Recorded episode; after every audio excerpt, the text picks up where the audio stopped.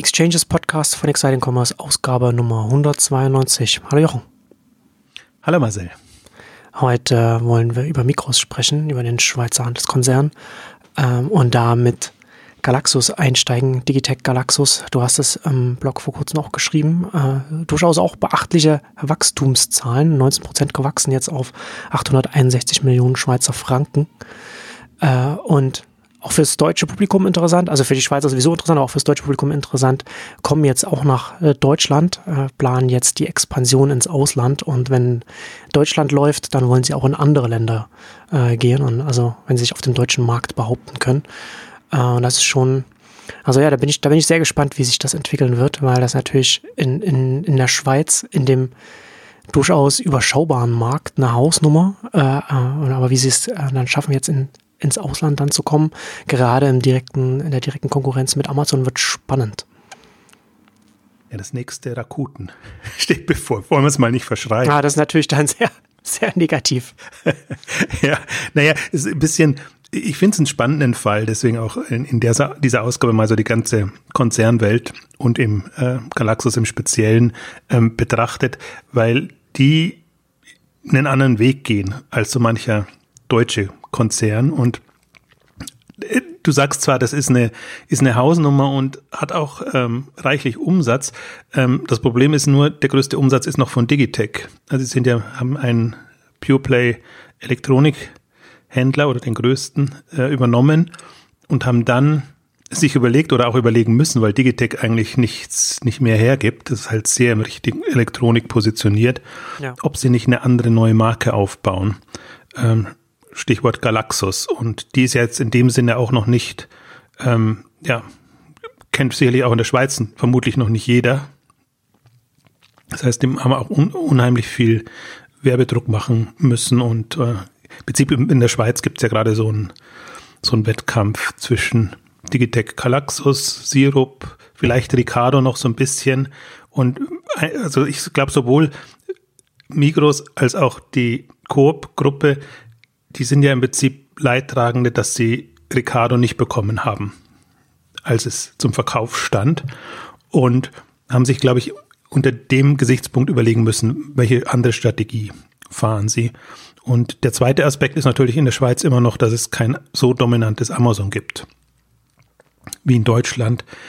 Deswegen kann man sich da noch so ein bisschen mehr trauen, wobei ich das schon auch als Inspirationsquelle jetzt für den deutschen Markt sehen würde. Also ich wundere mich immer, dass da nicht mehr angegriffen wird, dass man da versucht, seine, seine alteingesessenen Marken so ein bisschen online digital zu transformieren, aber dass man nicht mal sagt, jetzt greifen wir online an und jetzt überlegen wir uns, mit, welcher Strategie und mit welchem Ansatz. Wir müssen ja nicht unbedingt ein zweites Amazon machen, das wäre jetzt nicht die Idee, sondern einfach einen relevanten Player, der jenseits von Amazon auch bestehen kann, aufzubauen. Also ich finde, das ist aus meiner Sicht das Mindeste, was man erwarten kann, um relevant zu bleiben. Und das muss, das muss auch zu schaffen sein. Also es kann ja, also das ist ja diese fatale Einstellung, die kann ich immer nicht teilen, dass man sagt, Amazon über alles. Man sieht ja auch, also wenn man, wenn man sich motivieren will, verweisen wir immer gerne auf eBay.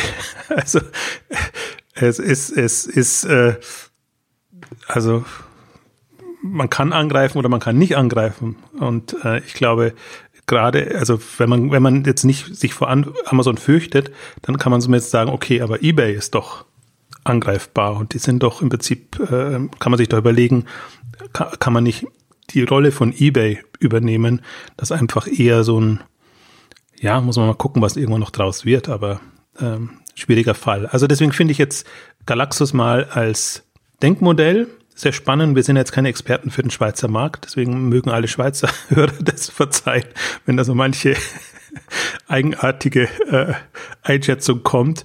Ähm, also ich finde es aber gut als Inspirationsquelle, dass man jetzt mal sagt, was, welche Chance hätte ein weiterer Player im Markt jetzt in der Schweiz, also Perspektiven, und welche Chancen würden wir so jemandem geben im deutschen Markt? Ja, ja, das, das, das, äh, also ich, ich finde es ich find's schon interessant, ne? weil wie du sagst, ähm, wir haben ja äh, hierzulande, hierzulande passiert da nicht so viel, ne? Was, was angefangen. Wir haben ja, ich weiß gar nicht, welche Ausgabe das war, auch mal äh, darüber geschrieben, von Ruhe vor dem Sturm im, im Elektronikhandel.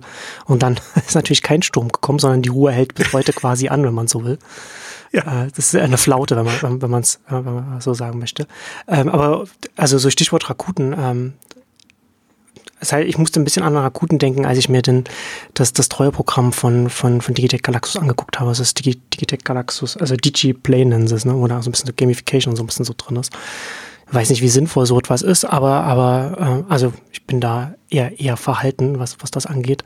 Aber zumindest interessant, dass sie, dass sie in der Richtung experimentieren und Sachen ausprobieren. Weil ich glaube, gerade wenn man schon so eine gewisse Umsatzgröße erreicht hat und dann auch so ein bisschen so Sachen ausprobiert. Und wenn dann mal etwas funktioniert, dann kann man durchaus da äh, irgendetwas finden, wo man auch in den Markt reinstoßen kann, wo auch Amazon schon relativ gut dabei ist. Also ich, ich sehe das, also das ist auch, was ich eigentlich gut finde, jetzt, was aus der Richtung kommt. Also das muss jetzt nicht alles schon die ultimative Lösung sein. Aber Sie haben ja ein paar Dinge jetzt eingeführt. Produkte rücknehmen und wieder verkaufen, ähm, auch, auch ein bisschen äh, in die Personalisierung gehen mit, mit Feed-Geschichten. Jetzt das äh, Programm, was du da, was du gesagt hast, Kundenbindungsprogramm, ähm, dann den Marktplatz, sind ja alles so ähm, Initiativen, die Sie jetzt ähm, gestartet haben, sicherlich teilweise jetzt auch durch den deutschen Markt oder durch andere Märkte inspiriert. Aber das ist schon ist schon interessant, also per se interessant, wie sie sich Mühe geben und versuchen da irgendwie ähm, sich online weiterzuentwickeln. Ähm, interessant ist auch noch zusätzlich die Konstellation, dass eben die riesige Mikrogruppe da ist, wo jetzt eben ja, Digital Galaxus mehr oder weniger der einzige Pure Player ist. Die haben noch Le Shop ähm, im, im, im Food-Bereich. Ähm, das ist aber auch integrierter Ne, das ist gar nicht so integriert, muss ich mich besprechen. Coop ist integrierter. Also, wo sie, wo, was man schon noch als rein Pure Player betrachten kann. Und dann haben sie noch sehr viele klassische Handelskonzepte. Und da hat man jetzt ja, gerade ging es durch die Presse, die Meldung bekommen, Ex Libris schließt quasi den Großteil seiner Filialen oder nochmal einen Großteil, größeren Teil seiner Filialen, nachdem sie vorher schon ähm, was äh, geschlossen haben und ähm, versucht sich als Online-Player und ähm, dann haben sie noch, das haben sie auch bekannt gegeben, jetzt Marktplatz hauptsächlich Globus Gruppe, so ein paar, also die heißen unterschiedlich, werden jetzt unter einem Namen vereint und sind quasi auf den Marktplatz gekommen von Galaxus. Und dann habe ich mir so ein bisschen gedacht, hey, das wäre doch auch mal eine Idee, dass man sagt, okay, Galaxus ist einfach online für alle und die anderen konzentrieren sich auf ihre stationären Themen. Also habe ich mir speziell im Globus-Kontext gedacht, muss jetzt Globus wirklich noch eine, eine integrierte Plattform oder irgendwas aufbauen oder reicht es nicht, wenn man sagt, okay, Globus ist jetzt noch stationärer Handel, solange es noch stationären Handel gibt und äh, wer online bestellen wird, will, macht das bei Galaxus. Da gibt's dann auch den Globus. Bereich oder die, die Globus-Produkte. Also, dass man sich da,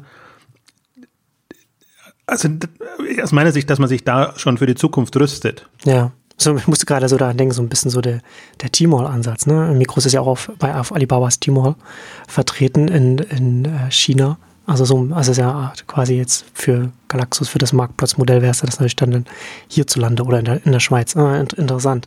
Wie, ähm, wie, wie steht denn da der Marktplatz aktuell überhaupt da bei, bei Galaxus. Das ist ja noch relativ jung, oder? Der ist noch sehr jung. Also der ist, der ist, der ist noch sehr, sehr jung und, und ähm, kann ich jetzt nicht sagen, habe ich keine Zahlen dazu, aber das ist sicherlich ein, ein sehr, sehr Randbereich. Also das ist ja, ja jetzt erst, das, diese Meldung signalisiert ja auch, wir sind jetzt Marktplatz und wir öffnen uns. Erst im zweiten Moment erfährt man, dass das ja alles zu einer Gruppe gehört. Dann ist es jetzt nicht so spektakulär als Meldung. Globus ist auch auf dem Marktplatz von äh, Galaxus äh, vertreten.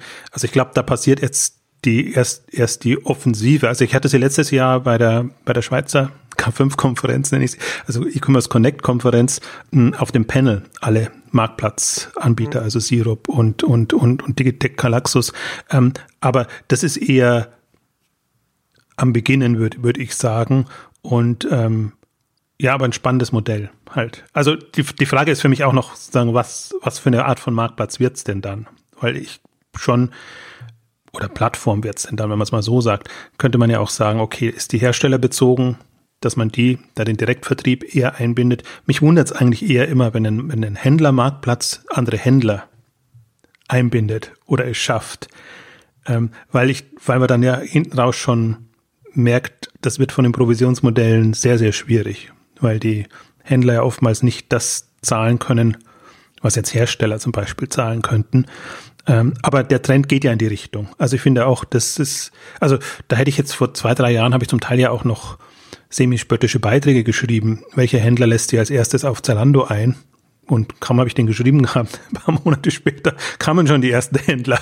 Also das ist, äh, das hat vor, vor fünf Jahren wäre das undenkbar gewesen, dass Händler sich bei einem Händler andocken.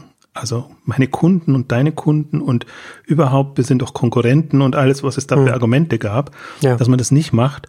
Und heute ist das irgendwie gang und gäbe. Wir haben ja die Marktplatzausgabe gemacht. Also geht hin und her. Die einen öffnen sich, die anderen docken an, manche machen beides. Ähm, also das ist, also gerade Karstadt ist ja ein, ein schönes Beispiel, was auch durchaus auch für Spott sorgt, ähm, dass sie einerseits, äh, also dass sie sich, also dass sie die sich als Marktplatz positionieren, aber dann gleichzeitig die Erlaubnis einholen, um die Produkte dann auch bei eBay und bei anderen Marktplätzen vertreiben zu können. Das ist ähm, ja, also das ist oftmals dann auch nicht rund. Also da, da blicke ich zum Teil auch nicht, äh, durchblicke ich die Strategie nicht so wirklich. Ähm, aber jetzt mal unabhängig davon, wo, also allein, dass es möglich ist, zeigt ja schon, dass sich da vieles dreht und restrukturiert gerade und das Ziel muss ja noch nicht da sein. Also allein durch diese Möglichkeiten und dann, was eben funktioniert und was nicht funktioniert in den Testen, Tests wird man ja sehen, äh, wo sich das letztendlich dann hin entwickelt. Aber jetzt mal, jetzt mal nur für die Schweiz betrachtet, so ein Galaxus wirklich als online getriebene Plattform zu positionieren, ähm, wo man sagt, wir sind einfach die ja, Online-Macher, Könner, Schrägstrich, ist ein bisschen, mir fällt jetzt kein passenderes Wort ein, aber sondern die Experten für, für Online-Vertrieb mit allem drum und dran. Wir können Marketing, wir können keine Ahnung, auch die Abwicklung der Produkte und alles drum und dran. Ähm, wenn man sich darauf spezialisiert und, und sagt, wir wollen da nicht in die ganzen, was sie zum Teil machen, Multichannel Geschichten rein oder so, glaube ich, hat man vergleichsweise gute Karten, sich da so zügig zu oder zügig genug zu professionalisieren, so dass man da eine relevante zusätzliche Plattform äh, aufbauen kann. Und gerade wenn man in so einem Konstrukt ist wie der Mikrogruppe, dass man sagt, man hat diese ganzen anderen Unternehmen und Händler noch. Und ich finde, Ex Libris war für mich jetzt eigentlich so ein Signal, ähm, stationär kann kollabiert. Also das ist, das wird zum Teil sehr schön geredet und dass das quasi nur der konsequente nächste Schritt ist. Aber das ist genau das, was ich eigentlich immer versuche zu verdeutlichen oder wir eigentlich versuchen zu verdeutlichen, dass äh, stationär als Teil einer Omnichannel-Strategie Quatsch ist, weil das fällt so weg, dass das ganze Omnichannel-Thema absurd ist. Und jetzt bei Exlibris ist es jetzt genau so. Jetzt kann man sich halt überlegen, fährt man es als Pure Player oder nicht? Und äh, man muss es jetzt natürlich als Pure Player erfahr erfahren, aber die Frage ist für mich, ist man auch in den Kompetenzen so ausgerichtet, dass man wirklich eine Online-Kompetenz hat und das ähm, auch wettbewerbsfähig hinbekommt? Oder für mich der Case ist dann immer so Neckermann. Ja. Sagt man, wir sind jetzt Online Pure Player, wir machen das, wir stampfen den Katalog ein und wups, brechen die kompletten Umsätze ein. Das ist so die, das Worst-Case-Beispiel bei so einem starken Schnitt. Ja, das ist das, äh, das, das übliche Thema, ne? dass man äh, die bestehenden Strukturen als, dass man sich auch so ein bisschen einredet, dass das die Stärke ist, die man, die man hat und die man dann auch Multichannel-mäßig ausspielen muss oder wie auch, oder wie auch immer. Äh, und in Wirklichkeit ist es aber dann ganz oft bei solchen, also in, diesen, in, diesem, in diesem Umbruch, den wir jetzt gerade sehen, ist es dann eher so ein Stein am Bein, den man so mit sich rumschleppt und eher hat man es dann schwierig, ne? weil gerade Multichannel ist ja jetzt auch extrem komplex und kaum, kaum Upside, also kaum, dass man da äh, wirklich dann äh, irgendetwas dann da wirklich gewinnt, wenn man die Komplexität dann da das Ganze dann meistert. Aber ähm, also ich würde nochmal so auf, auf Galaxus und, und auf den Deutschlandstart nochmal zurückkommen, weil ich in der, in der Ankündigung, soweit ich das gesehen habe, haben sie jetzt nicht irgendwie gesagt, was sie da, Sie sagen nur, ja, wir werden, äh, wie haben Sie, ich, ich, lese es mal, ich lese es mal vor, was Sie gesagt haben. Ähm, wir sind überzeugt, dass wir mit unserer Online-Plattform ein Angebot haben, das es in Deutschland noch nicht gibt und bei den Leuten gut ankommen wird. Also allgemeiner kann man es ja nicht sagen. Also da ist ja nicht irgendwie gesagt, was wollen wir denn jetzt, was ist unser Alleinstellungsmerkmal oder was wollen wir anders machen, was wollen wir auf dem deutschen Markt, wo die Konkurrenzsituation ein bisschen anders aussieht als in der Schweiz, was soll man da machen oder ne, was, was, was bringen wir auf den Markt, was, was es da noch nicht gibt. Also das ist zum einen so ein bisschen unklar von meiner Seite und zum anderen halt auch die Frage, weil sie auch nicht sagen, wie viel sie in den Markt investieren wollen. Weil das finde ich ja das Interessante, ne? wenn natürlich so eine große Gruppe sagt, okay, wir expandieren, expandieren mit einem unserer, unserer Tochterunternehmen jetzt hier in, in, einen, in einen großen Markt wie Deutschland, dann ist ja potenziell auch, heißt das ja, dass man da auch äh, viel Geld in die Hand nehmen kann und, und, und in die Hand nehmen wird, um da auch ein Geschäft zu etablieren. Aber da gibt es ja auch da in die Richtung auch noch keine Aussagen, oder? Naja, sie sind ein bisschen, nee, gibt's nicht. Also es gibt nur eigentlich die Aussage, dass es von Hamburg aus starten äh, soll, okay. was schon kurios ist, ein bisschen. Also entweder sie wollen von Otto da die Mitarbeiter abwerben oder sie haben da irgendwie jemand anderen im Auge, dass sie das hinbekommen. Hm, also verwunderlich. Also vor allen Dingen hat mich überhaupt eigentlich verwundert, dass sie einen deutschen Standort jetzt in dem Sinne brauchen. Ja. Ähm, also Stimmt. Was, was, was ich als den Vorteil sehe, ja, also sie brauchen ihn schon oder ist natürlich besser, weil einfach die, die Mitarbeiter in Deutschland sind ja erheblich günstiger als in, in, ähm, in der Schweiz. Und sie haben ja schon mal angekündigt, das haben sie aber wieder zurückgenommen, dass sie eine Tech-Abteilung in Berlin aufmachen wollen. Eben genau auch aus den Gründen, dass sie günstigere Techies quasi bekommen, als in der Schweiz zu haben sind. Also das ist schon, kann schon auch ein Hintergedanke sein. Ich sehe den, den einen Vorteil, den sie haben jetzt im Unterschied zu anderen. Und die meisten starten ja als Marktplatz ähm, versuchen da im deutschen Markt Fuß zu fassen, dass sie eben auch Händler sind. Und ich glaube, so, so eine Konstellation ist halt so, wie wir, wenn die deutschen Unternehmen irgendwie ins Ausland gehen. Ich meine, die Plattform ist da, Technologie steht, Shop steht, im Prinzip Domain braucht's und dann müssen eben die Produkte entsprechend angepasst werden. Also das sehe ich den Vorteil, dass sie auch sehr, sehr klein starten können. Und ich erwarte jetzt auch nicht, gar nicht so sehr, dass es ein großer Aufschlag wird, sondern ich glaube, dass es ein kleiner Markttest sein kann. Im Prinzip auch, wie es die, wie es die Deutschen in der Schweiz oder in anderen Ländern machen. Also, dass man das erstmal so ein bisschen ausprobiert. Natürlich, irgendwann muss man Marketing machen und das ist quasi ein No-Name-Player am, am, am deutschen Markt. Ähm, aber andererseits, da hat man jetzt ja auch so, man hat ja jetzt Erfahrungswerte. Man sieht ja, wie Zalando gearbeitet hat. Man sieht, wie ähm, About You arbeitet. Und ähm, es gibt ja durchaus Möglichkeiten, mehr oder weniger geschickt da voranzukommen. Und ich glaube halt, ich bin sehr gespannt, weil die, die sind jetzt durchaus auch, also in der Schweiz machen sie ja durchaus pfiffige äh, ähm, Werbung und Geschichten. Und das kann ja dann schneller für Aufmerksamkeit sorgen, als jetzt äh, mit dem mit dem schönen Nicht-USB, den du jetzt gerade genannt hast, äh, auf, auf den Markt zu kommen. Äh, ich mein Preisbrecher hätte in dem Sinne keine Chance. Der muss halt wettbewerbsfähig sein, ob er jetzt mit der Masse des Sortiments punktet oder was auch immer dann der USP sein soll. Ähm, da bin ich auch gespannt, aber ich, also ich, ich habe ja im Prinzip so, ich habe ja ja, wenn ich heute komme irgendwie beziehungsweise nur auf die spöttischen Beiträge. Also ich, ich habe ja einen Beitrag auch geschrieben, Media Saturn macht den Weg frei für Digitech Galaxus, ähm, weil sie einfach abgelenkt sind. Sie müssen Click und Collect und, und ihre, ihre Media Saturn Marken vorantreiben. Red Coon ist quasi aufgegeben und damit ähm, eröffnen sie einfach, machen sie so ein, so ein Fenster auf oder ist einfach Raum für, für jemanden anders der, da, der das übernehmen will. Und weder Notebooks billiger greift an, noch Cyberport greift an. Also wenn jetzt nur mal das Elektronikmarkt sind, kommen wir wieder auf den Punkt äh, Ruhe vor dem Sturm, der nicht kam, zurück. Ähm, also Elektronik ist natürlich jetzt das undankbarste Feld und das ist eigentlich das Charmante jetzt auch, finde ich, von, von Galaxus, ähm, dass sie da Chancen hätten. Nur andererseits denke ich mir dann auch wieder, jetzt kommt mir gerade nochmal ein, ein anderes Beispiel, was, was ein bisschen untergeht, weil es auch nicht so Wellen geschlagen hat. Aber Konrad hat der Get Goods zum Beispiel wieder aktiviert. Oder so alte Plattformen, die dann ähm, ja auch mit dem Universalsortiment kommen sollten. Oder irgendjemand hat Hertie mal übernommen und wollte daraus wieder quasi eine, eine, eine ansehnliche Marke machen und wenn es nur eine Marktplatzmarke ist. Oder Otto Neckermann oder wen auch immer. Also das ist im, immer leichter gesagt als getan. Ähm, Im Prinzip ist eine, jetzt per se ist diese große Marktlücke nicht da. Ähm, wobei ich eine Marktchance sehe ich schon für einen gut positionierten, also für einen gut positionierten zusätzlichen großen Player. Aber eine Marktlücke jetzt in dem Sinne, dass man sagt, ich mache jetzt dasselbe wie jemand anders und nur ein bisschen besser. Das wird nicht reichen. Eher nicht, ja, genau. Ja. Und, und das wird eigentlich jetzt das, das Spannendste an dem, an dem ganzen Modell.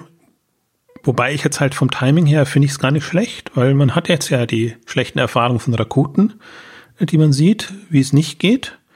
Ähm, das ist jetzt ein sehr Marktplatz-Händler-bezogenes Modell, was natürlich auch Investment und Aufbau auf der Seite bedeutet. Also immer diese zwei Seiten zu haben.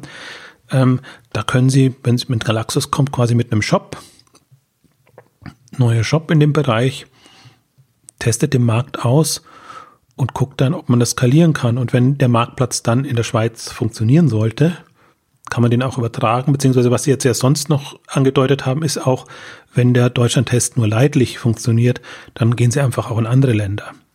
Wobei das jetzt auch jetzt aus einer deutschen Sicht zum Beispiel betrachtet, ähm, immer sehr gefährlich ist. Also eine, eine komplett Europa-Expansion ähm, hat bei den wenigsten geklappt und die Märkte funktionieren ja nicht so, also erwarten sie nicht auf ein und funktionieren dann auch oft nicht so, wie man sich das denkt, dass eben Frankreich und England plötzlich zum Beispiel gleich funktionieren, weil man ja immer von der Bevölkerung kommt und von der von der von der Internetnutzung von diesen ganzen Themen ähm, gar nicht. Also wenn man jetzt mal zu Plus ausnimmt und so ein paar andere Beispiele, die europaweit präsent sind, das hat bei niemandem so richtig geklappt. Also und wenn dann ist es eine unheimliche Tüftelei und und man zahlt da schon Lehrgeld dann in jedem Markt. Deswegen ist, ist, ist für mich auch so ein bisschen die Frage, ob jetzt Deutschland als Markttest kann man insofern sagen, ja, nimmt man den schwierigsten Markt als Test, kann es bei den anderen nur besser werden.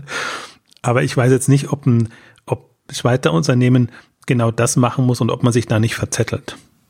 Das, das wäre so ein bisschen meine, meine Frage. Also ich finde den, den Case Deutschland jetzt per se schon fast, fast spannender, weil der natürlich genügend Potenzial hergebe. Stimmt. Ja. Vom Umsatz her auf würde auf jeden Fall von der Marktgröße her, ist ja schon ein großer Brocken, den da, den da so ein Galaxus dann da knacken muss. Ja, das ist, also ich frage mich halt auch gerade, ne, in den letzten Themen, die wir jetzt in den letzten Ausgaben ähm, besprochen haben. Wir hatten ja in der Amazon-Ausgabe auch drüber gesprochen, wie die Diversifikation der Erlöse da äh, vorangeht. Äh, und vor dem Hintergrund, ne, finde ich das halt schon auch ganz spannend, wenn so ein, wenn so ein Player mit entsprechenden Ressourcen dann schaut, wie kann er denn auf so auf einem Markt der jetzt so fortgeschritten auch ist, äh, wie, wie, wie der deutsche Markt da Fuß fassen. Und also auf der einen Seite fände ich es ganz spannend, wenn da gerade, wenn man halt auch sieht, da wird auch ein bisschen experimentiert äh, und, und die Gruppe äh, will das hier, dass man, dass da was passiert. Auf der anderen Seite bin ich immer sehr skeptisch, was so große Konzerne angeht, dass man oder, oder, oder Gruppen an, Unternehmensgruppen angeht, dass sie dann tatsächlich auch bereit sind, man sieht den Markt, man sieht die Marktgröße, man will dann Teil davon haben, ist man dann gleichzeitig bereit, dann vielleicht auch etwas auszuprobieren und zu experimentieren auf dem Markt, was andere vielleicht nicht machen oder so. Ne? Da ist ja dann eher dann so, dass man dann den Best Practices folgt und dann versucht in der Execution dann einfach zu punkten.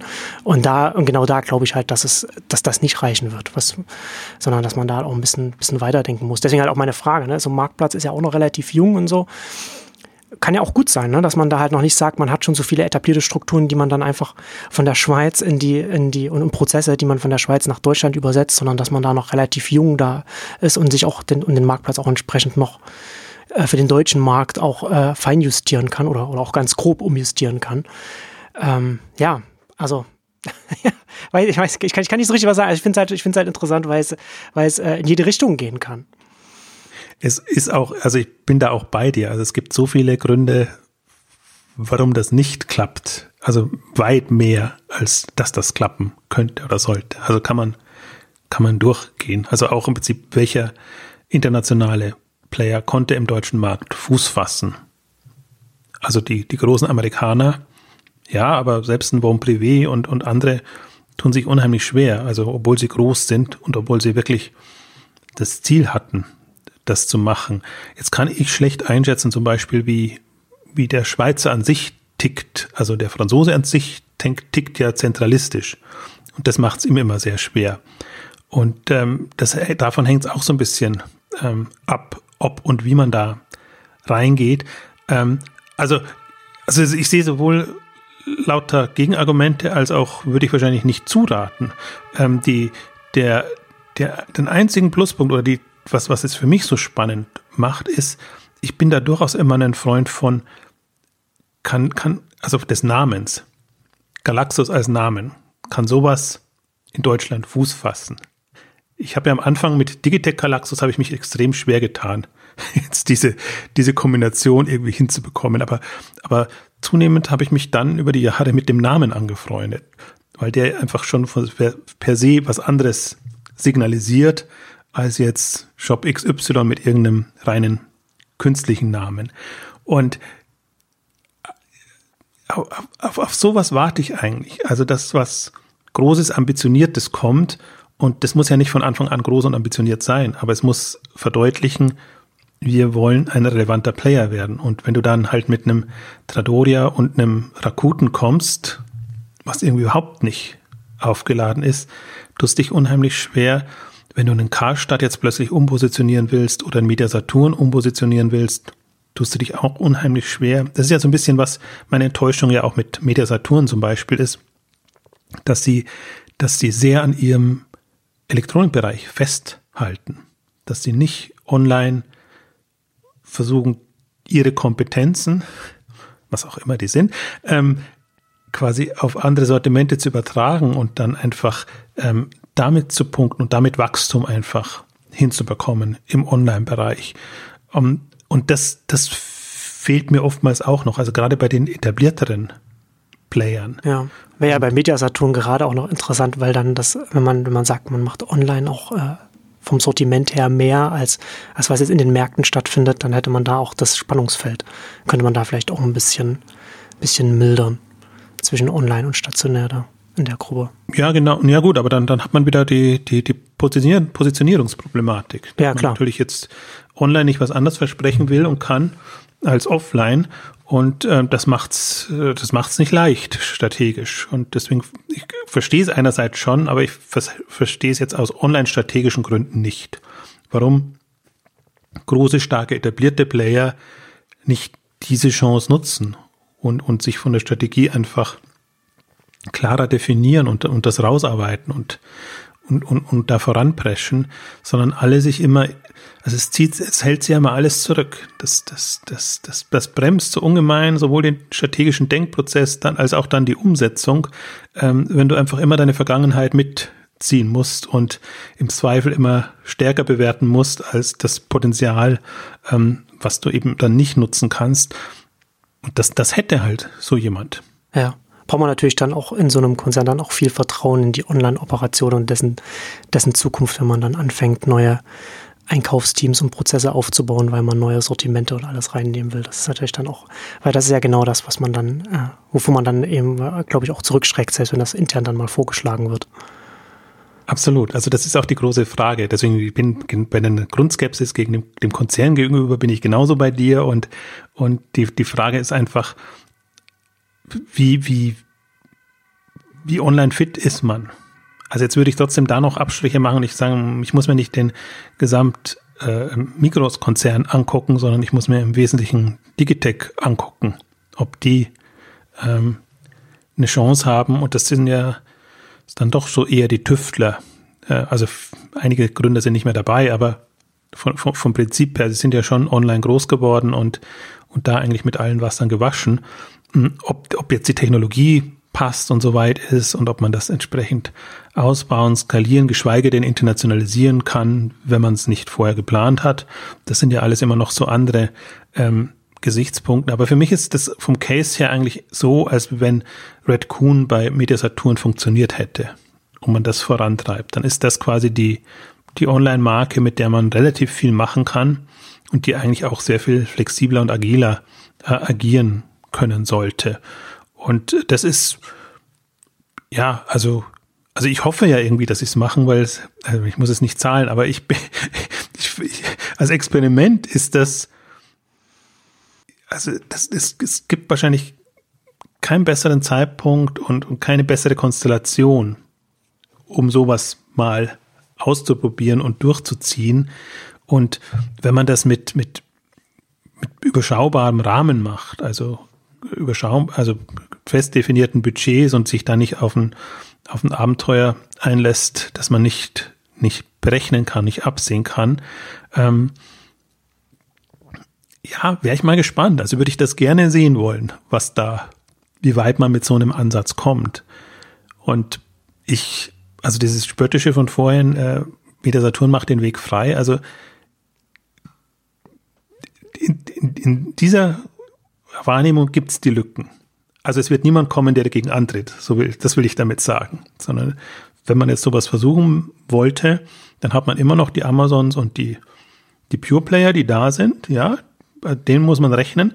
Aber jetzt wird aus dem etablierten Handel, wird da jetzt nichts kommen. Ich erwarte jetzt nicht, dass, dass Otto dann plötzlich einen, einen Otto Galaxus auf die Beine stellt oder so. Es wird immer versuchen, mit Otto dann gegebenenfalls dagegen anzutreten. Und damit ist es halt jetzt aus, unter dem Blick äh, gehandicapt, weil es nicht so frei agieren kann.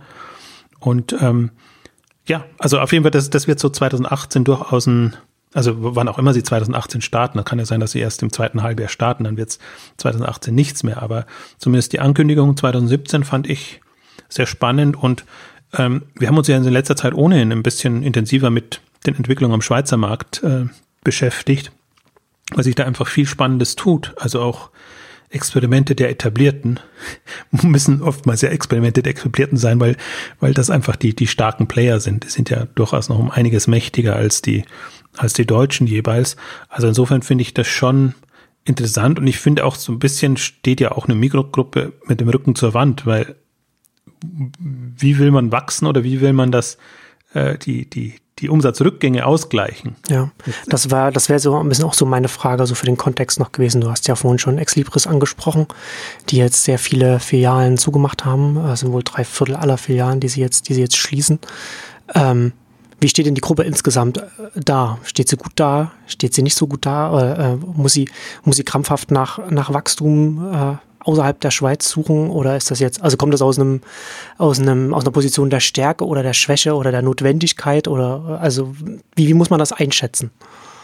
Na, ich glaube, ich würde es mal so sehen, also gut oder schlecht würde ich jetzt gar nicht sagen wollen, sondern das ist halt ein gesättigter Markt, hm. stationär rückläufig, wie überall. Ja, klar. Weil eben ja. dann die, die Zalandos und die Amazons gewinnen.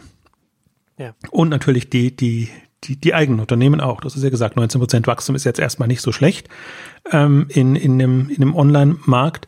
Ähm, also diesen, diesen Shift hat man ja. Also insofern steht man, würde ich sagen, genauso gut oder eher genauso schlecht da wie alle, die stationär positioniert sind und waren, weil all ihre Unternehmen mit diesen Herausforderungen zu kämpfen haben. Und die Konkurrenz auch. Also insofern ist es, ist es wieder, ist es wieder unentschieden, wie das dann am Ende ausgeht. Aber ich glaube halt dieser, dieser Shift und ich vermute ja deshalb ist ja auch äh, Coop so mit an Sirup interessiert, weil sie im Unterschied zur, zur Migros-Gruppe eben kein Online-Standbein haben. Also reines Online-Standbein haben. Sie haben so ein paar kleinere, da haben sie ja auch Umsatzzahlen jetzt bekannt gegeben. Ähm, also gerade Coop at Home hat super Wachstum jetzt im Vergleich zu den Vorjahren wieder bekannt gegeben. Le Shop hat sich noch zurückgehalten, da hat die Führung gewechselt. Die haben jetzt noch keine Zahlen rausgegeben, die gibt es dann erst im, im Februar, wenn die allgemeinen Zahlen kommen, ähm, was aber immer schon ein bisschen Signal ist. Wenn das so super tolle Zahlen, also mit zehn Prozent und mehr Wachstum gewesen wären, glaube ich, dann hätten sie sie rausgegeben. Ähm, also gehe ich eher davon aus, die waren ohne immer sehr eher stagnierend ähm, und muss man mal gucken. Also insofern, ja, also für mich auch dasselbe Beispiel. Also was, was macht ein unter Druck stehender, stationär verankerter Konzern, um aus dieser Falle rauszukommen? Das ist ja das Gleitmotiv bei all diesen Themen, die man hat. Und ich bin immer da, also ich plädiere immer dafür, man braucht irgendwie ein Online-Standbein.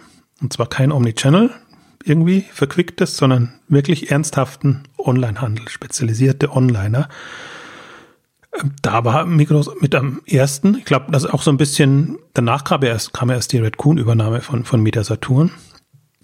Das ist mir, glaube ich, schon ein bisschen ähm, Signalgeber, was das angeht. Ich hätte jetzt nicht gedacht, dass das doch einigermaßen so gut läuft, wie es jetzt gelaufen ist, also auch vom Umsatzwachstum und von allem drum und dran. Und sie geben jetzt natürlich jetzt keine, keine äh, Gewinnzahlen raus, jetzt speziell für zum Beispiel Digitech Galaxus. Ob das gelitten hat, also ob das eingetreten ist, was bei Media Saturn eingetreten ist, dass dann einfach Raccoon riesig in die roten Zahlen gerutscht ist und da auch nicht mehr rausgekommen ist, weil es einfach, weil einfach der Overhead dann zu groß war. Das weiß ich nicht, ob das passiert ist. Der Eindruck von außen ist zumindest einer, dass das eine vergleichsweise geglückte Übernahme war und dass es offenbar so viel strategischen Wert besitzt, dass man darauf aufbaut. Das ist so, also so nehme ich auch, wenn ich mit Mikroleuten spreche und generell mit das einfach sehe, so nehme ich das wahr. Also dann, aber ich bin schon bei dir, also man spricht halt mit Konzernleuten. Das ist schon immer das, das Manko dabei und das ist ein ganz anderer Denkansatz und eine ganz andere Geschwindigkeit oder Nichtgeschwindigkeit, ähm, die man anderswo hat. Aber ich habe jetzt, also wenn ich zumindest mit den ähm, eher digital Verantwortlichen spreche, wie überhaupt in der Schweiz, ist da immer ein sehr gutes Bewusstsein da. Also was, worauf es ankommt und worauf es nicht ankommt. Das ist aber bei, auch in Deutschland, bei den Onlinern da, also bei den Online-Abteilungen, aber in den Konzernen dann oftmals. Frage nicht. ist, können sie sich dann durchsetzen? Ja, also das, das, die, die an der Front, die sind ja nicht das Problem. Da habe ich, äh, also weder, weder bei Rewe noch bei Otto, noch bei, was weiß ich, bei wem, wahrscheinlich nicht mal bei Meta Saturn, da bin ich jetzt nicht so tief verankert. Ähm, nachdem einige nicht mehr da sind. Ähm, das, das, das Problem, ähm, das, das ist dann immer noch eine Frage, ob es dann auch äh, wirklich diese vom Top-Management quasi die strategische Bedeutung hat. Und ähm, andererseits, ja, da ist mein Gefühl da, also da man, man betrachtet sich als sehr viele Unternehmen. Ich weiß nicht, warum, warum ich beim Mikro jetzt speziell ein besseres Gefühl habe. Ähm, aber ich habe das Gefühl, das ist so ein Unternehmen, ein Konzern, den man im Auge behalten muss, weil man da echt was lernen kann. Und ich finde ja immer den Prozess mindestens so spannend wie das Ergebnis oder einfach äh, zu spekulieren, was das Ergebnis sein könnte. Ähm, und da finde ich, ja, passt schon. Also jetzt durchaus auch jetzt, dass man sagt, bei, bei Ex Libris, lass uns die Filialen Filialen sein. Äh, wir müssen irgendwann den Schnitt machen. Also ist ja kühn. Also ist ja, witzigerweise sind sie mit ihrer PR-Geschichte, äh, das ist jetzt digitale Transformation durchgekommen. Normalerweise würden, würde man in der Presse von Massenentlassungen sprechen und das ganz, ganz schlimm beschreiben. Also die, die PR-Linie, die sie vorgegeben haben, ist da sehr gut äh, durchgekommen.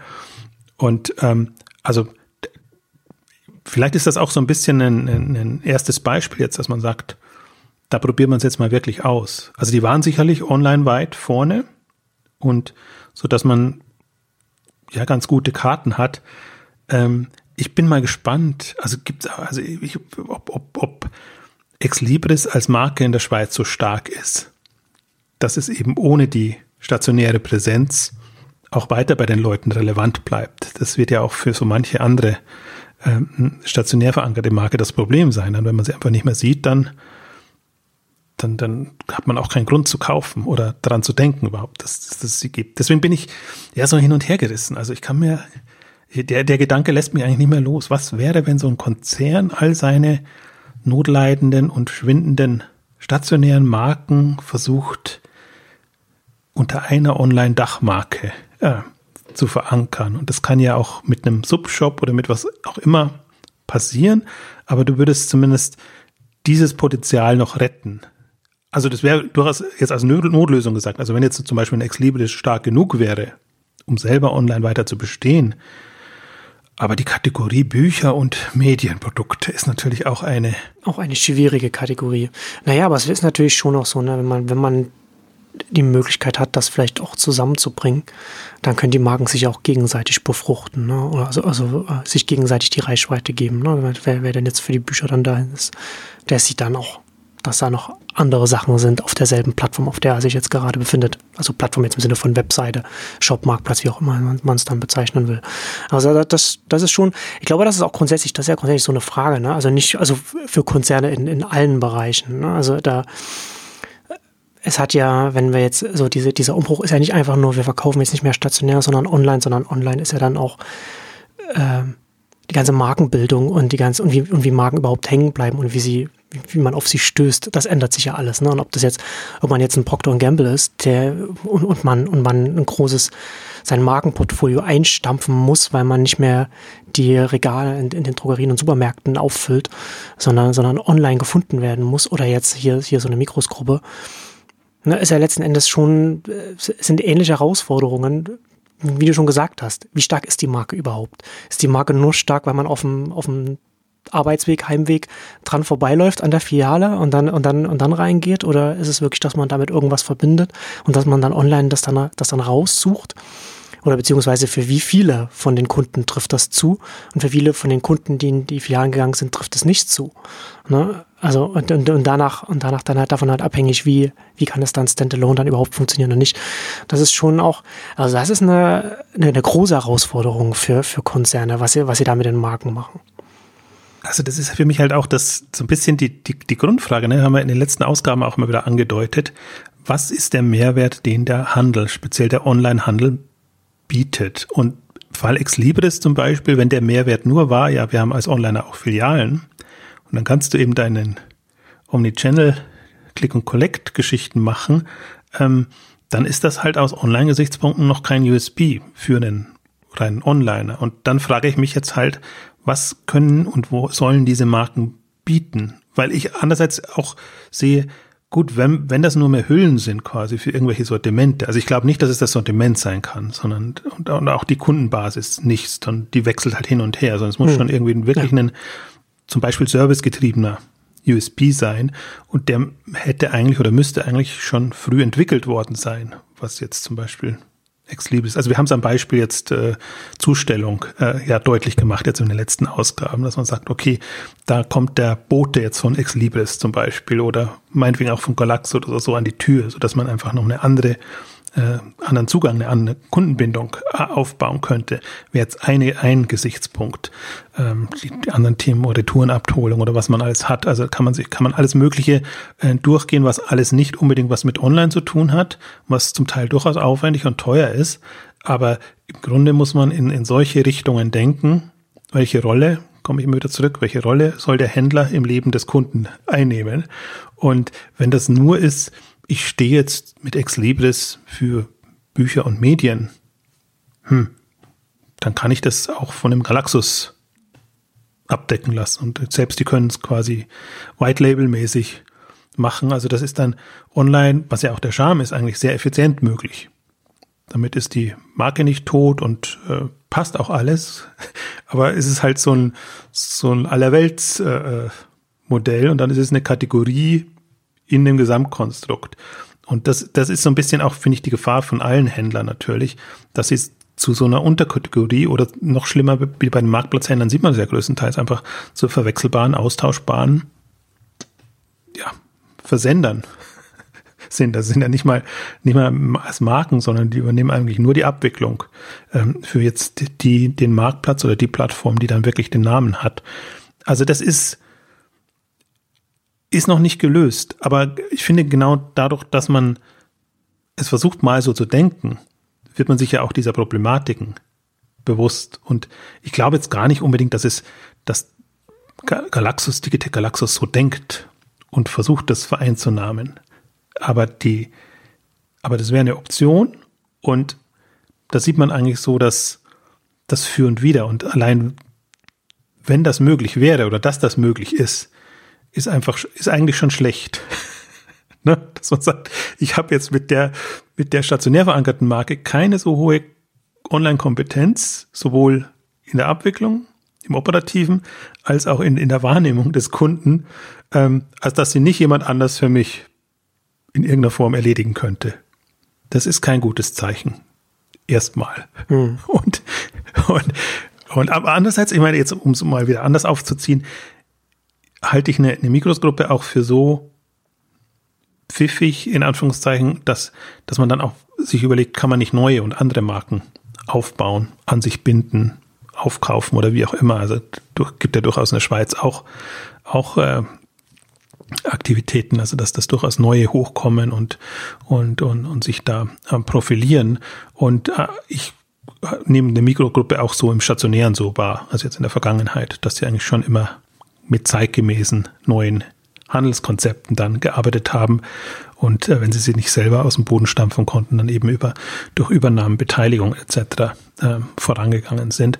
Das ist ja auch eine Option. Ich finde nur, die, die Phase ist einfach spannend, dass man sagt, jetzt offenbar ist man jetzt, alle Konzerne sind an dem Punkt.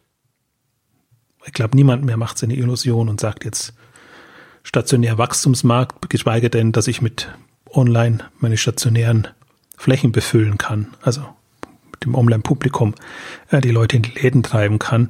Ich glaube, die, die, also alle, also ich weiß nicht, wer sie, also wer noch sicherlich nur die, die gar keine Experimente gemacht haben oder gar keine Erfahrung in dem Bereich, werden sich noch die Illusion hingeben. Alle anderen haben ja festgestellt, ups, das geht dann doch nicht. Und wenn ich meinen Stationären sage, dass sie online gehen, äh, dann sind sie sehr schnell bei den anderen, die besser sind. Und äh, andersrum funktioniert es auch nicht. Also deswegen glaube ich, sind jetzt alle schon sehr aktiv und überlegen, was man da machen kann.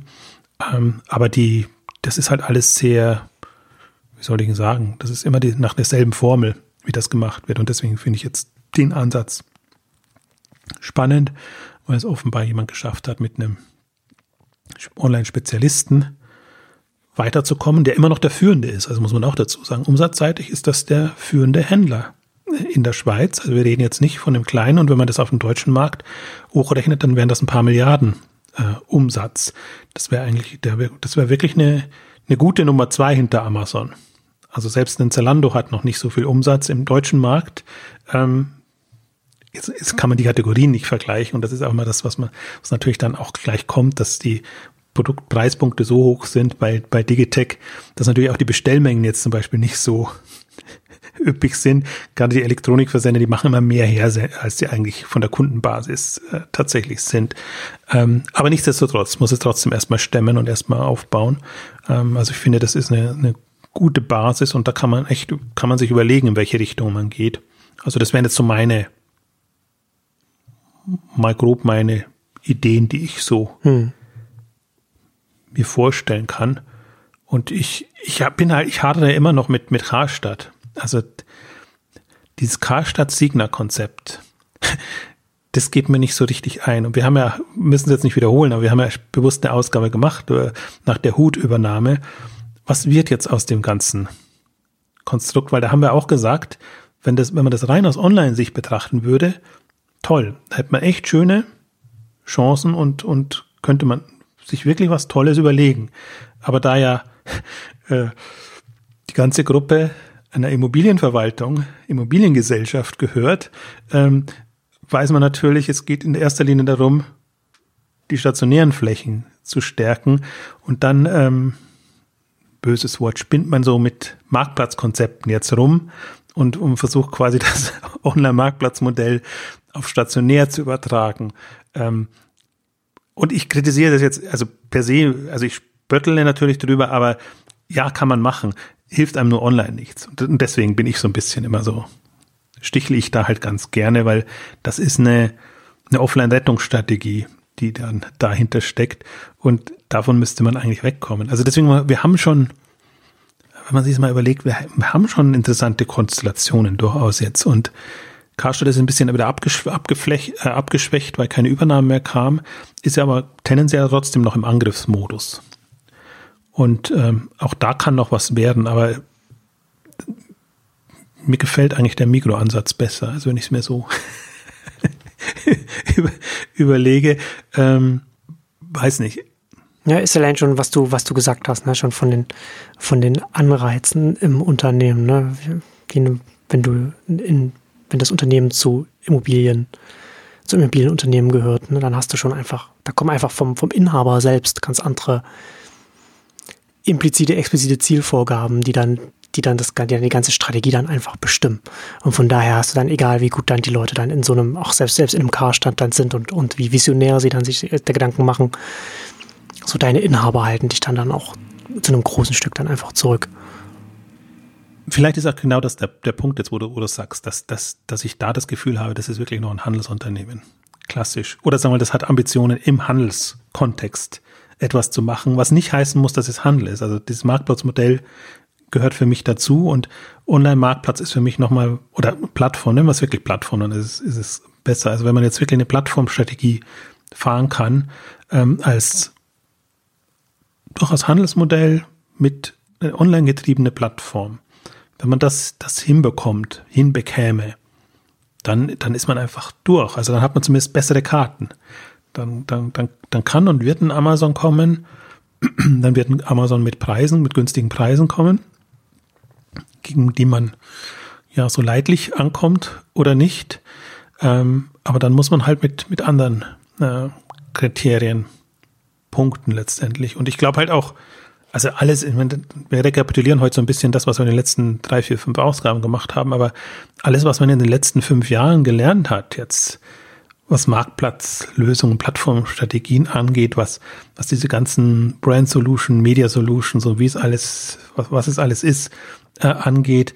Also man, man sieht ja, welche, welche Optionen man hat. Und die, die jetzt loslegen oder angreifen, die können ja auf dieses Wissen und auf diese Erfahrungen und auch teilweise auf diese, diese Fehler, die gemacht wurden, zurückgreifen und können eigentlich, wenn sie, wenn sie smart sind, ähm, darauf aufbauend quasi in optimierter Form voranpreschen. Und ähm, ja, darauf hoffe ich so ein bisschen. Aber ich bin da im Unterschied zu dir, muss ich mich, darf ich mich bei solchen Themen nicht von meiner Skepsis bremsen lassen. Weil sonst, sonst würde man dann würde man dem Markt gar nichts mehr zutrauen. Und äh, das, das ist mein Problem. Ich glaube, man muss trotzdem, obwohl man sich der ganzen Schwächen und, und Schwierigkeiten bewusst ist und man innerlich nicht dran glaubt, dass ein etablierter, bestehender Player in der Zukunft misch, mitmischen kann, können wird, ähm, muss man sich in Gedankenspielen trotzdem drauf einlassen, weil ich finde auch die, im Grunde haben sie ja Stärken. Und die, die können sie auch nutzen.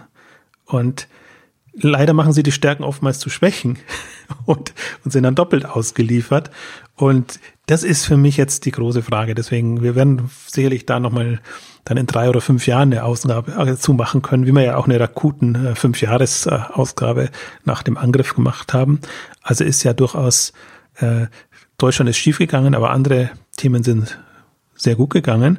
Ähm, also kann man ja dann das ist ja nicht per se zum, zum, zum Scheitern verurteilt. Aber ich bin da jetzt mal sehr gespannt. Ich bin auf dieses, dieses Jahr gespannt. Ähm, also erwarte nicht zu viel, aber, aber hoffe einfach auch, also ein bisschen hoffe ich natürlich innerlich auch, dass das Signal rüberkommt. Es ist noch Zeit zum Angreifen. Ja. Weil das ist was, was mir im Markt komplett fehlt. Also diese, diese Grundernüchterung, die schon da ist, in einem frühen sich entwickelnden Online-Markt, wo mobil noch nicht gesetzt ist, wo man sieht, dass, dass im, im, im, im Voice-Bereich was kommt, wo man im Prinzip weiß, dass 20 Jahre Erfahrungen nichts wert sind, weil die Welt komplett anders aussehen wird in 20 Jahren. Wir sehen uns ja von den die nächsten Jahre, die Entwicklungen sind ja sehr viel offener, als wenn wir jetzt nach wie vor alle am Laptop online einkaufen würden und, und keine Smartphones und so weiter hätten, sondern gerade, was wir jetzt auch in den letzten Ausgaben, worüber wir auch immer wieder reden, diese, Aus, diese, äh, diese Diversifizierung, die jetzt so stattfindet, die äh, bringt eben auch Marktchancen mit sich und dann muss er da nicht, das muss dann nicht ein, ein Wisch oder so auch äh, übernehmen, sondern man kann da auch hierzulande sich da Gedanken machen und, und gerade, ne, und Amazon ist, ja, die sind, die sind mobil jetzt nicht nicht per se schlecht, aber man merkt den schon, wenn man in der, in der, mobilen App, das ist schon einfach was, das wurde, das ist einfach, das ist ein Desktop-Unternehmen und das hat, und das wurde aufs Mobile übersetzt und die tun sich da schon schwer damit. Mit dem, mit dem kleinen Screen und dem ganzen anderen Umfeld. Ja, und dementsprechend, also man merkt das schon, selbst so ein Wisch ist ja jetzt auch nicht, äh, Sag mal, da weiß halt letzter Schluss. Aber so, die machen so ein paar Sachen richtig und man, wenn man da so die, die, wenn man da schon mal die mobilen Apps miteinander vergleicht, da ist ja schon, da ist schon, ich würde nicht sagen Tag und Nacht, aber der Unterschied ist schon groß. Und das, da zeigt sich schon, dass man da, da, da geht, da geht einfach aktuell extrem viel. Man muss dann halt dann nur, ja, innovativ, smart sein äh, und dann einfach auch, auch Sachen ausprobieren und nicht den, den Trends hinterherlaufen, sondern sich selbst Gedanken machen. Ja, auch, auch nicht einfach, Erfahrungen aber, lösen. Ja. Von Erfahrungen lösen und ein bisschen antizipieren. Also das ist, ich sehe hm, all die ganzen ja. Onliner auch in der ähnlichen Multi-Omni-Channel-Falle wie die anderen auch. Die versuchen alle ihr Online-Konzept auf mobil zu übertragen und es ist keiner in der Lage, sich wirklich in, in eine mobile Welt reinzuversetzen und zu überlegen, wie, wie nehme ich meine Kernkompetenzen und wie, in Anführungszeichen, transformiere, transformiere ich mich, ja. Oder nicht mich, sondern meine Kernkompetenzen in, in die mobile Welt, sehe ich bei keinem. Ja, aber das ist ja, das ist ja durch die, das ist ja die ganze Digitalbranche hinweg. Den, bei den wenigsten ist es so, dass sie so zufällig wie Facebook im Desktop-Bereich schon das optimale Produkt für Mobile hatten. Also dass da denn, das ist ja auch ein bisschen Glücksfall bei, bei Facebook gewesen, dass der Newsfeed genau das Richtige war für den, für den kleinen Screen. Das hat das eine, eine glückliche Fügung. Kann man, könnte man Sagst du jetzt Glücksfall, das war Genialität, ich sag's dir. Ja, da haben sie, ich glaube nicht, dass sie es vorhergesehen haben, 2006, 2007, als sie den eingeführt haben, aber das ist natürlich dann, da kann ja, da kann ja nicht jeder draufsetzen. Aber das ist, das ist schon interessant, das zu beobachten und ähm, zum Teil dann auch frustrierend ne, für, für, die, für die Kunden. Und das interessant ist natürlich dann auch, dass, dass man als, als ein Onliner dann auch ganz oft, also da schweifen wir jetzt ab, aber vielleicht das noch kurz noch so, dass man als Onliner auch sich leicht von den Zahlen auch täuschen lassen kann. Ne? Dass natürlich Leute dann einfach mangels Alternativen dann frustriert dann die mobile App oder, oder die, die mobile Webseite benutzen, eigentlich gerne was, was anderes nutzen, weil das alles einfach nicht so richtig, das funktioniert nicht so richtig, aber man benutzt es halt, weil da gerade noch nichts anderes da ist. Aber wenn dann mal irgendwas anderes da ist, so dann dann können die Zahlen dann auch ganz schnell ganz anders aussehen. Also ich denke da immer vor allem immer dran, wenn ich von Online-Händlern dann immer die Zahlen dann höre, dass die mobile Nutzung so hoch ist, aber dann der Checkout findet, findet am Desktop statt. Also am Desktop machen wir dann das Geld. Ja, warum macht er das denn da? Weil es wahrscheinlich mobil nicht so bequem ist, wie es, wie es vielleicht sein sollte oder er nicht die Kunden, den Kunden nicht das gibt, was sie da wollen. Also sehe ich eben auch. Also deswegen, das, das hilft gar nichts, sich da jetzt, also Lorbeer ausruhen ist jetzt das falsche Wort, weil das, das, das macht sicherlich keiner. Also die sind ja alle am, am rotieren und überlegen, wie sie das machen. Aber dass, dass, dass, da, dass, dass man da nicht in Selbstzufriedenheit verfallen kann, nur weil auf einmal jetzt ein größerer Traffic ist eh da, aber auch größerer Umsatz in Anführungszeichen da ist. Man sieht, finde genau der Indikator ist die Conversion. Die ist äh, am Desktop nicht berauschend und die ist online noch viel schlimmer, äh, mobil noch viel schlimmer. Ähm, also das ist ja alles, das ist alles noch, noch Steinzeit im Grunde. Das ist das eine Thema, ich glaube, worauf es ankommt. Das andere Thema, was, was noch, was, was noch mindestens so spannend ist, die Dynamik. Es wird einfach jetzt sehr viel schneller gehen können, weil die, die Basisinfrastruktur da ist und weil man weil die, die Nutzer vor allen Dingen da sind und weil man die nur in Anführungszeichen mit guten Konzepten abholen muss. Also das klingt immer so, so Schlaumeier, klug, weil dann sag doch, was die Konzepte sind. Ja, wenn ich es wüsste. Ja, nur gute Konzepte ist, das, ist auch gut, ja. Das ist, das ist das Problem. Natürlich, wenn man wenn, man es wenn man sieht, weiß man es, beziehungsweise ja. wenn sich's durchgesetzt hat, weiß man es dann eh. Ja. Aber jetzt im Vorhinein zu sagen, was ist es denn, natürlich, das, das kann niemand. Aber man weiß nur, ähm, dass, dass die, die mit guten Konzepten kommen und einfach den, den, den Geschmack der Leute auch treffen, äh, einfach sehr schnell durchkommen einerseits, weil es eh schon schneller geht, andererseits, weil da natürlich die Investoren sofort da sind und das Geld äh, zuschießen, sodass das äh, explodieren kann. Also Wish hat man jetzt als Beispiel gesehen. Ich würde auch sagen, das ist noch nicht, nicht die ultimative Lösung. Ähm, also keinster Weise die ultimative Lösung, aber das ist zumindest ein bisschen besser, als es anders machen, als es andere machen. Und damit hat es einfach schon äh, eine, zu einer Dynamik geführt. Das hilft ja nicht mal jetzt, dass man Wish jetzt nacheifert. Das, das, das, das wird nicht helfen, sondern das ist, das passt halt als, als stimmiges Konzept.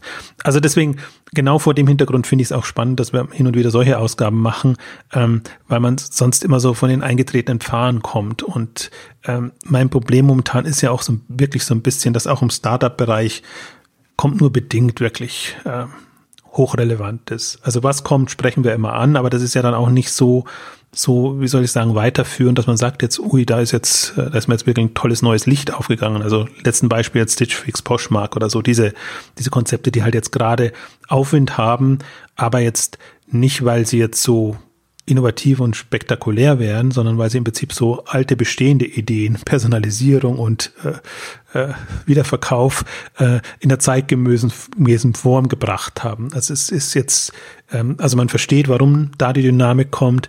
Man würde jetzt aber nicht sagen, das ist jetzt, das ist jetzt irgendwie Offenbarung in, in irgendeiner Form. Ähm, aber ich, aber das ist genau das, wenn ich jetzt auf fünf bis zehn Jahre blicke oder besser immer noch, in fünf oder zehn Jahren zurückblicke auf heute, dann weiß ich, ja, wenn wir Glück haben, 50 Prozent derer, die heute da sind, oder sagen wir mal, 50 Prozent derer, die da da sind, werden heute schon da gewesen sein, sagen wir es eher so rum.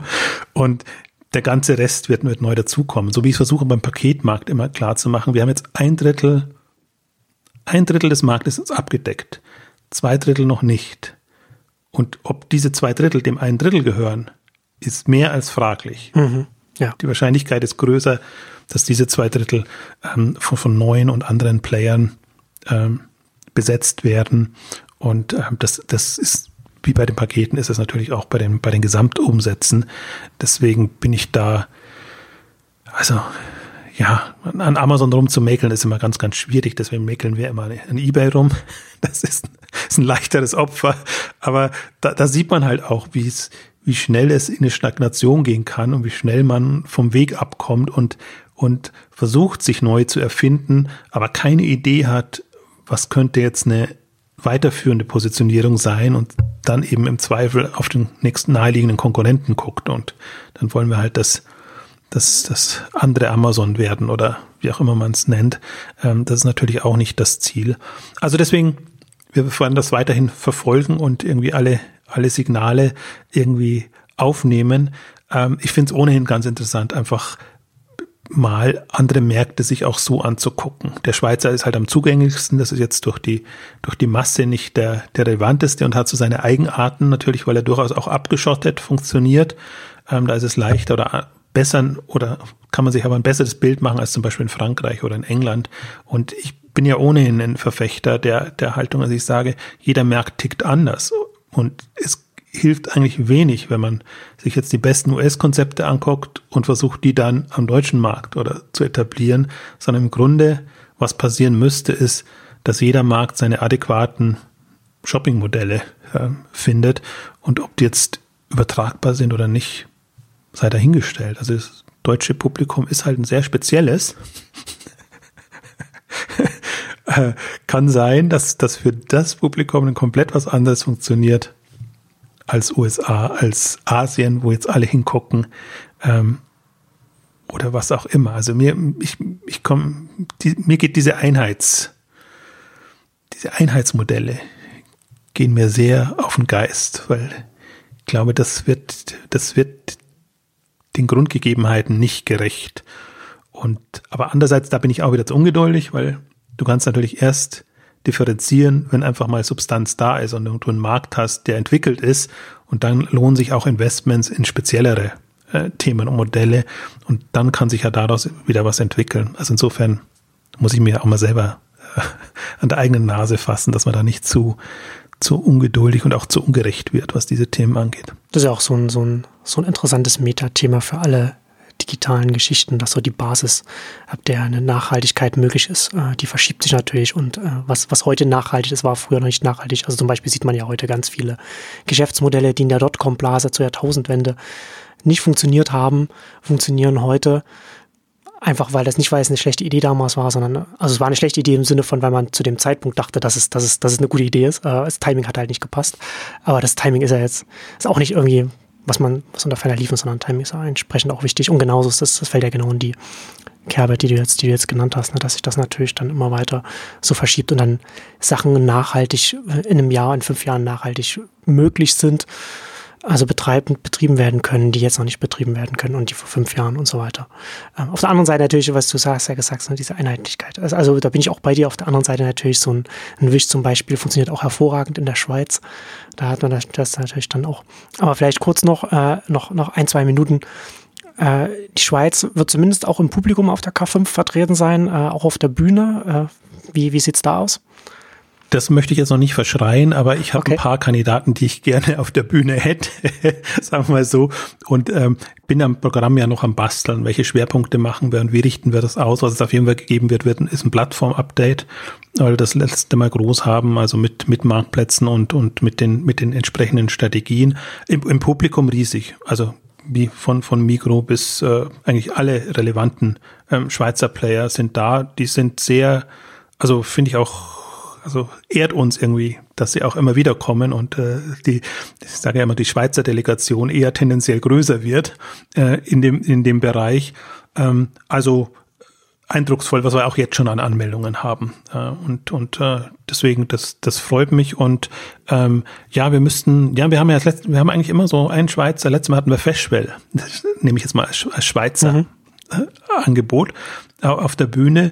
Ähm, insofern, wenn wir dem treu bleiben wollen, müssen wir auf jeden Fall jemand reinnehmen. Aber ich habe jetzt noch keinen, der, der spruchreif wäre, deswegen versuche ich jetzt auch keine Andeutungen zu machen. Ähm, aber man sieht ja allein dadurch, dass wir uns damit befassen und dass wir einfach sehen, die Schweizer Entwicklungen sind spannend. Ähm, jetzt, wo ich gerade nochmal nachdenke, auch durchaus, es gab spannende Finanzierungsrunden auch durchaus in der Schweiz von, von Unternehmen, die, die spannend sein können. Ähm, also ja, ich würde mal fast sagen, wir, wir werden jemanden haben, aber ich möchte es noch nicht nennen. Aber ich möchte zumindest mal die, die Rahmendaten noch kurz sagen. Ähm, am 3., 4. Juli ähm, 2008 ähm, in Berlin. Äh, momentan gibt es die Tickets zum halben Preis. Also zwei für eins, in welcher Form auch immer. Zwei Tickets für eins oder äh, zwei Tage für einen Tag, ein Tag für zwei Tage. Andersrum. Zwei Tage für einen Tag. Für den Preis von einem Tag. Genau, genau so, so rum kann man es dann machen. Also de facto, die kosten alle den halben Preis zum, zum regulären Preis. Und ähm, von der Thematik her, David und Goliath, in deinem Sinne, David versus Goliath, also ich glaube, dass sowohl die Großen als die Kleinen Chancen haben. Und wir befassen uns ja hauptsächlich mit Strategien. Also es geht nur darum, immer die richtige adäquate Strategie zu finden. Deswegen auch die, Groß, die Strategie für Großen. Also Große müssen tendenziell zur Plattform werden, kleine natürlich nicht, sondern kleine müssen über Services, über, über andere Themen punkten. Ich glaube, da haben wir diesmal eine ganze Palette von Beispielen, die einfach zeigt, in welche Richtung kann man da denken. Und die Idee ist ja eigentlich immer Denkanstöße zu bekommen und da eine Inspiration zu bekommen. Nicht und hoffe immer nicht Nachahmempfehlungen, weil ich glaube sehr an diese Differenzierung und, und die, die Vielfalt und die bunte Welt ähm, des E-Commerce quasi jenseits der klassischen Shop-Modelle aufzuzeigen. Darum geht's ja auch ähm, letztendlich immer, immer bei der K5. Und deswegen nehmen wir immer lieber die, die Außenseiter, die kleineren und auch so ein paar, die sonst immer so zurückhaltend sind. Also zum Beispiel jetzt von den Zurückhaltenden wird auch wieder niemandem was sagen, aber ich finde das super spannend. Selexon wird diesmal dabei sein, Videobeamer und äh, Themen. Das heißt, Thema ist vielleicht nicht so spannend, aber auch zehn Jahre da, sehr jung begonnen und einfach dann sich ausdifferenziert, Eigenmarken entwickelt, eine, eine, eine vernünftige Strategie und aber trotzdem eine Spezialisierung beibehalten. Also für mich eins der, und dann auch in, in, im jetzt oberen zweistelligen Millionenbereich vom Umsatz gekommen, also dann auch durchaus dynamisch gewachsen. Das sind für mich so Beispiele für Unternehmen, die segeln oftmals unterm Radar, haben auch keine Investoren groß drin und äh, haben aber sehr, sehr spannende Geschichten und vor allen Dingen siehst halt da, dass eine strategische Kompetenz da ist und sein muss, weil man einfach natürlich mit dem Geld aushalten muss. Und ähm, das sind für mich so, so Player, wo ich sage, ähm, denen gehört dann durchaus die Zukunft. Also da werden wir eine ganze Reihe von da haben. Genau, und damit kommen wir zum Ende unserer großen Mikroausgabe. Vielen Dank fürs Zuhören und bis zum nächsten Mal. Tschüss. Tschüss.